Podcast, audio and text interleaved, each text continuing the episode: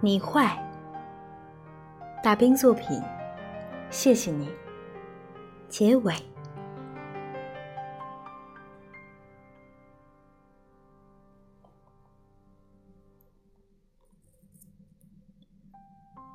五年前，同样的寒风刺骨的冬夜，他风驰电掣的赶来，把我的行李扔进后备箱，打开车门，把我往里塞。我说：“你怎么才来呀？”他说：“啊呸，谁让你丫穷途末路了才联系我？早干嘛去了？”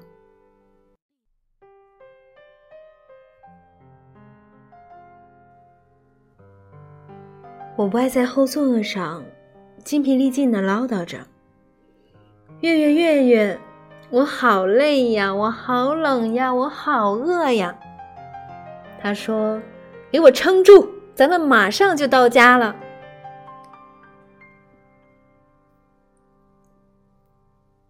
我很想念，一直都很想念。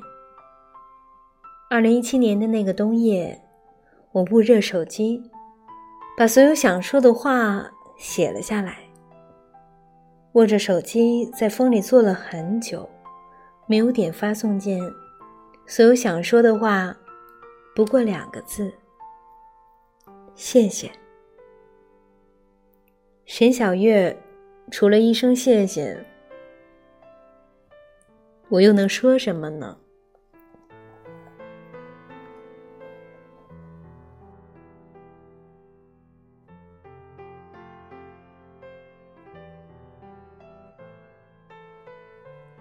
世界很大，有故事的人很多。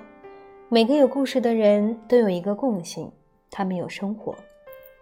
今天的故事就分享到这里了。这里是荔枝 FM 四二零零二一梦想家的旅行地图，我是主播南湘。